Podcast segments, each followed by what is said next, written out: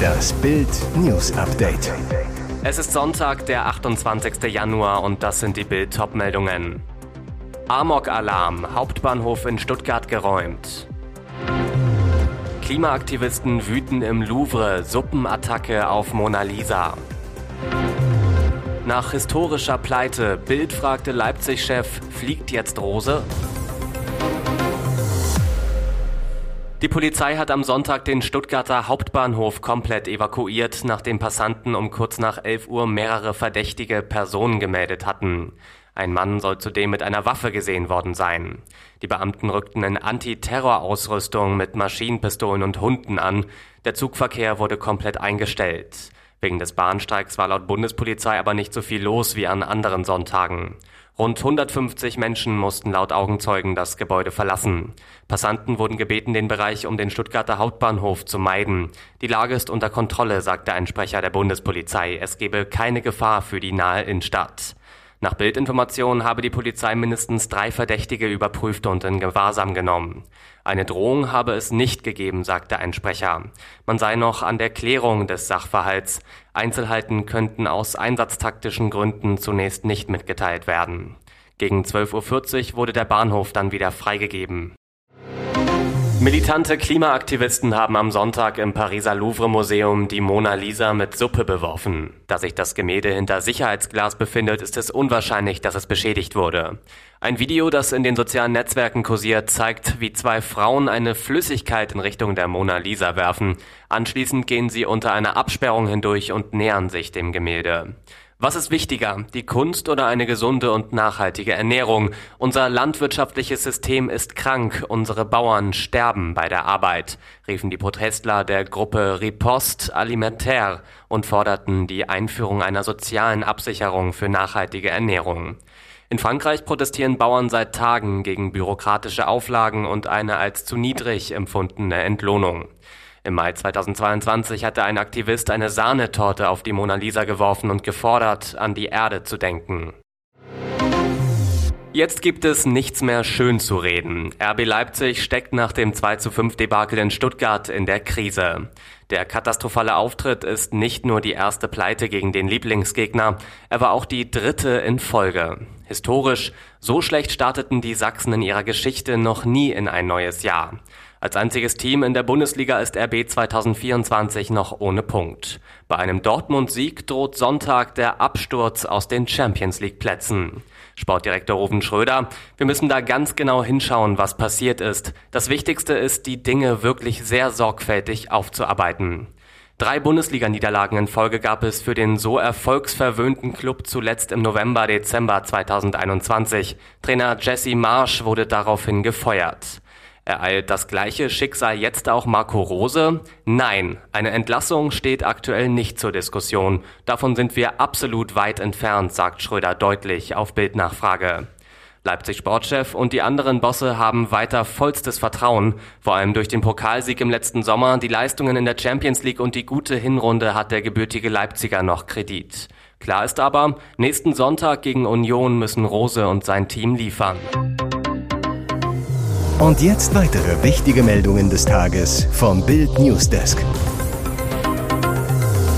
Furchtbares Skiunglück in den Tiroler Bergen. Drei Deutsche gerieten bei einer Skitour in eine Lawine. Eine 28-jährige Frau starb dabei. Am Samstag gegen 9 Uhr fuhr die Touristin mit ihrem Lebensgefährten und dessen Freund mit dem Bus zum Skigebiet Kütai in den Stubaier Alpen. Dort wollten sie laut Polizei Tirol mit Freeride-Skiern und einem Splitboard zum Geiskogel aufsteigen und von dort die Nordrinne abfahren. Um 11.20 Uhr erreichten sie den Gipfel. Dort war der Schnee laut Polizei sehr hart. Die junge Frau verlor bei der Abfahrt einen Ski. Ihr Lebensgefährte beschloss, die steile Ostflanke abzufahren und den Ski zu holen. Unten angekommen wurde er plötzlich von einer Lawine erfasst und rund 20 bis 30 Meter weit mitgerissen. Dabei überschlug er sich mehrmals. Eine weitere Lawine riss die 28-Jährige in die Tiefe. Sie wurde von den Schneemassen begraben. Die alarmierte Bergrettung grub sie aus. Tragisch. Reanimationsversuche blieben erfolglos. Die Frau starb an der Unfallstelle. Ihr Lebensgefährte und sein Freund, den die Lawine nicht erfasste, blieben unverletzt. Per Notarzt Hubschrauber in Sicherheit gebracht, werden sie von der Bergrettung betreut. Pleite im Luxuskaufhaus. Die zum Signa-Konzern gehörende Kette KDW steht offenbar kurz vor der Insolvenz. Das berichtet das Wirtschaftsmagazin Kapital unter Berufung auf Unternehmenskreise. Der Insolvenzantrag soll Anfang kommender Woche gestellt werden. Nach Bildinformation reden die Mitarbeiter im Haus bereits offen über den bevorstehenden Insolvenzantrag der KDW Group. Viele machen sich Sorgen um ihren Job und wie lange sie noch ihr Gehalt bekommen.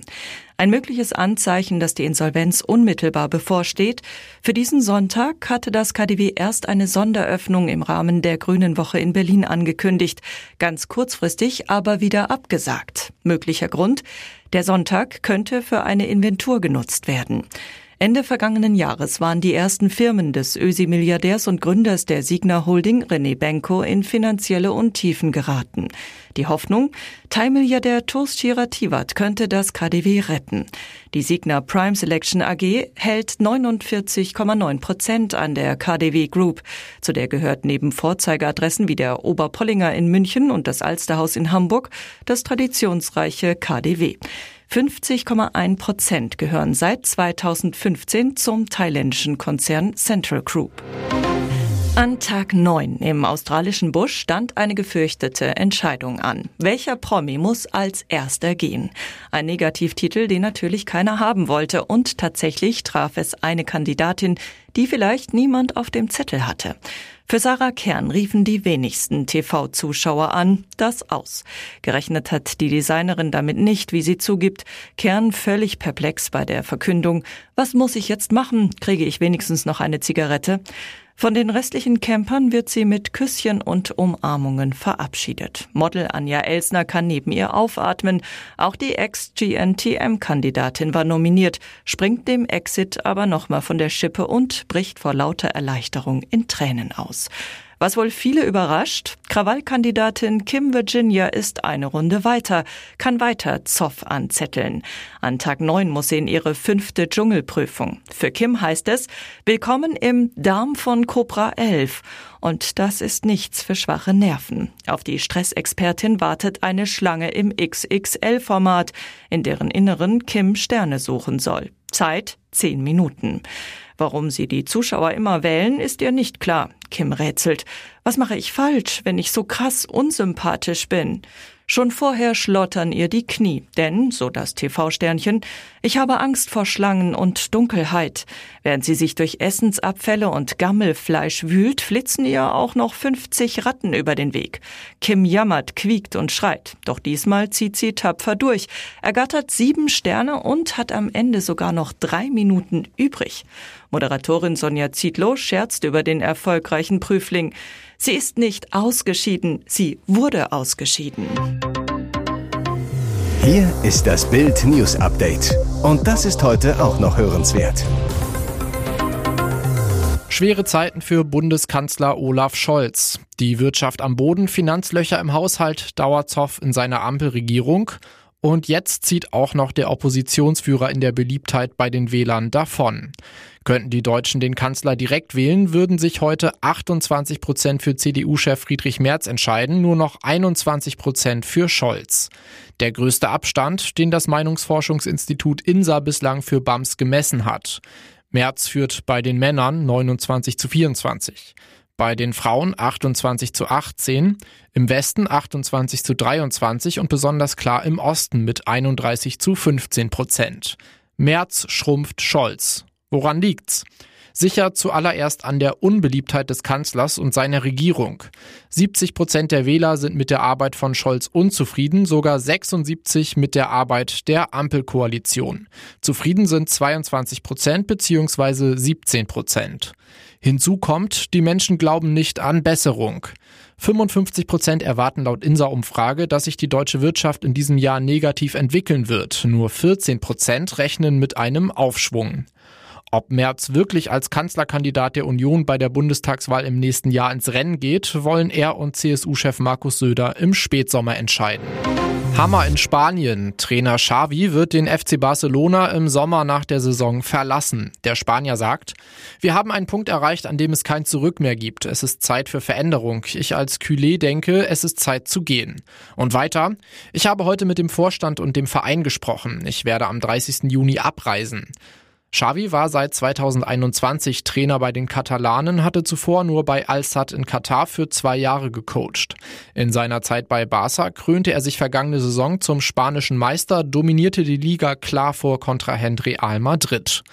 Doch zuletzt hatte er immer mehr in der Kritik gestanden.